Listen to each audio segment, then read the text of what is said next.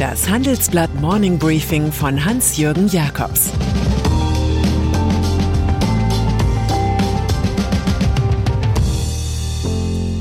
Guten Morgen allerseits. Heute ist Mittwoch, der 2. März, und das sind unsere Themen. Joe Biden rechnet mit Putin ab. Oligarchenbashing am Tegernsee. Es wird einsam um Gerhard Schröder. Nach einer kurzen Unterbrechung geht es gleich weiter. Bleiben Sie dran.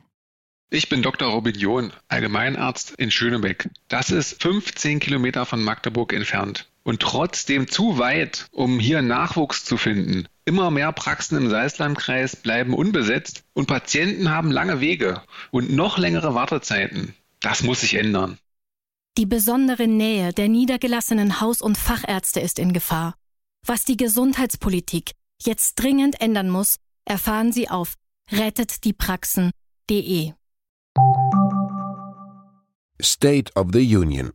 Ganz weit weg lag in der vergangenen Nacht die schmähliche Flucht der Amerikaner aus Afghanistan, als Joe Biden seine Rede zur Lage der Nation hielt. Der US-Präsident wollte etwas, das amazing und awesome zugleich ist, und zählte die Erfolge seiner Politik auf, wie der Vorwerkvertreter die Vorzüge eines Staubsaugers. Innenpolitisch sechs Millionen Jobs geschaffen, Sozialreformpläne vorgelegt. Außenpolitisch der Versuch, das Volk hinter seiner Ukraine-Politik zu vereinen. Das Land steht zu den Sanktionen gegen Russland, nichts vereint mehr als Bedrohungen von außen. Und so präsentierte sich Biden in der Nacht als Schmied einer globalen Allianz gegen Wladimir Putin, gegen den Mann, der in Kiew und Charkiw mit seinen Bomben wütet, einen Funkturm traf und Wohnhäuser zerstörte.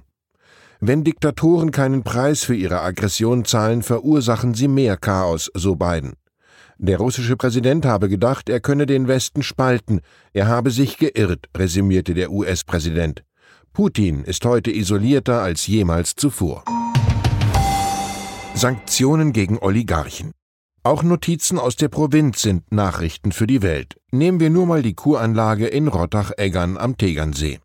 Dort protestieren Einheimische heute auf Einladung der Grünen gegen den Ukraine-Krieg von Wladimir Putin und auch gegen die Geschäfte, die das Tal mit reichen Russen gemacht hat. So zum Beispiel mit Alischer Usmanov, den sie unser Oligarch nennen.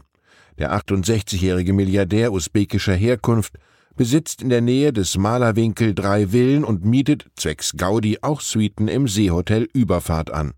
Eine Kohorte von Leibwächtern ist stets dabei.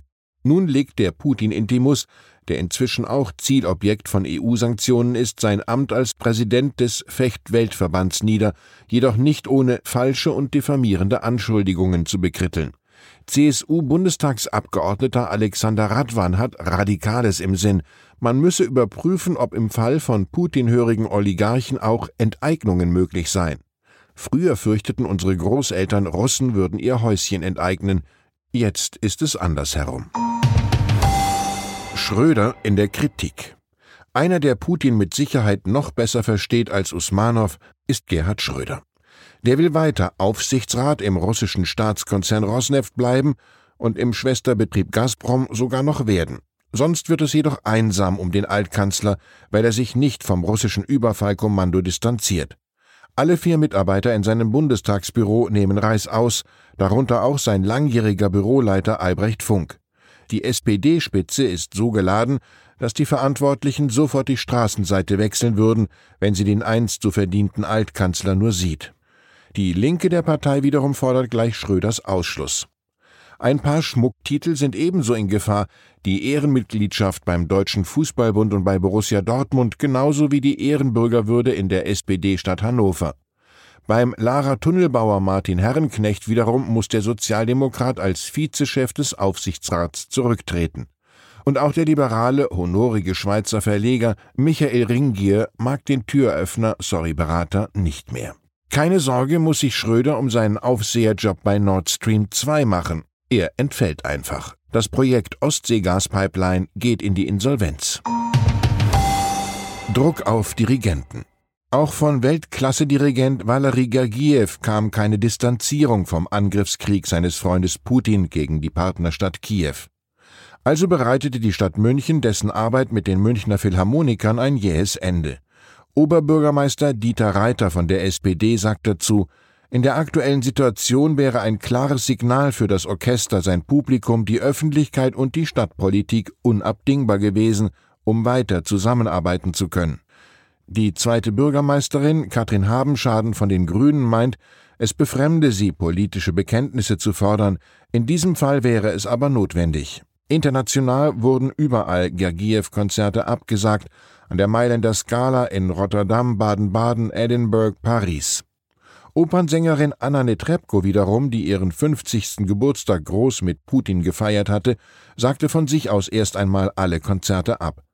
Ein zwischenzeitliches Posting verschwand wieder, indem sie erklärte, ich habe bereits gesagt, dass ich gegen diesen sinnlosen Krieg bin. Ich fordere Russland auf, diesen Krieg jetzt zu beenden und uns alle zu retten. Wir brauchen Frieden. Ihr Kumpel aus dem Kreml hätte diese Sätze leicht missverstehen können. Deutsche Firmen in Russland. Should I stay or should I go? So wie im Song der Band The Clash rätseln viele deutsche Chefs, ob sie im Land des kriegslüsternen Präsidenten Putin ihre Dependance erhalten und weiter Geschäfte machen, als sei nichts geschehen. Nur die wenigsten desertieren, BP, Shell, Daimler Truck. Das Gros sagt sich Stay, weil man ja mit den Beschäftigten wie ein inländisches Unternehmen fühle. Mercedes, Volkswagen, Bayer, Henkel, Klaas, Metro. Allerdings gilt der Putinismus auch für sie, wie meine Kollegen herausfanden. Die russische Zentralbank will, dass die ansässigen deutschen Firmen 80 Prozent ihrer Exporterlöse in Rubel tauschen und das auch noch rückwirkend von Jahresbeginn an. Die Begründung besondere wirtschaftliche Maßnahmen im Zusammenhang mit unfreundlichen Handlungen des Westens. Der Clash-Song bringt das Dilemma der deutschen Russland-Anrainer rhythmisch auf den Punkt. If I go there will be trouble, if I stay it will be double. Lindner über Russland.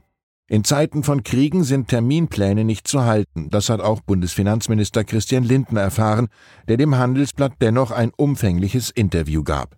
Im Einzelnen sagt der FDP-Chef über die deutsche Kehrtwende in der Außen- und Sicherheitspolitik, die Stärkung der Bundeswehr diene der Abschreckung. Das Land könne sich nicht mehr wegducken und eine Friedensdividende einstreichen. Den Krieg in der Ukraine bezeichnete er als Weckruf. Über Sanktionen sagt Lindner, Deutschland müsse noch wesentlich stärker gegen Putins Unterstützer vorgehen. Vermögenswerte und Kapitalströme von Oligarchen müssten identifiziert und trockengelegt werden. Nach Ansicht des FDP-Chefs habe Putin einen völkerrechtswidrigen Angriffskrieg unternommen. Er müsse diesen beenden und die territoriale Souveränität und Integrität der Ukraine wiederherstellen. Und dann ist da noch der französische IT-Dienstleister Athos. Dort hofft man es zum europäischen Champion einer Branche zu schaffen, die von Amerikanern beherrscht wird.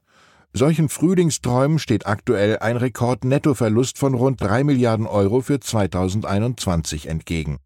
Offenbar sind hohe Abschreibungen schuld an der Fehllage. Nach aktuellen Kursverlusten von 20 Prozent trudelt die Firma dem Status eines Übernahmekandidaten entgegen. Mit 10 Prozent ist auch Siemens an der Problemfirma beteiligt, die zuletzt sogar Buchhaltungsprobleme hatte.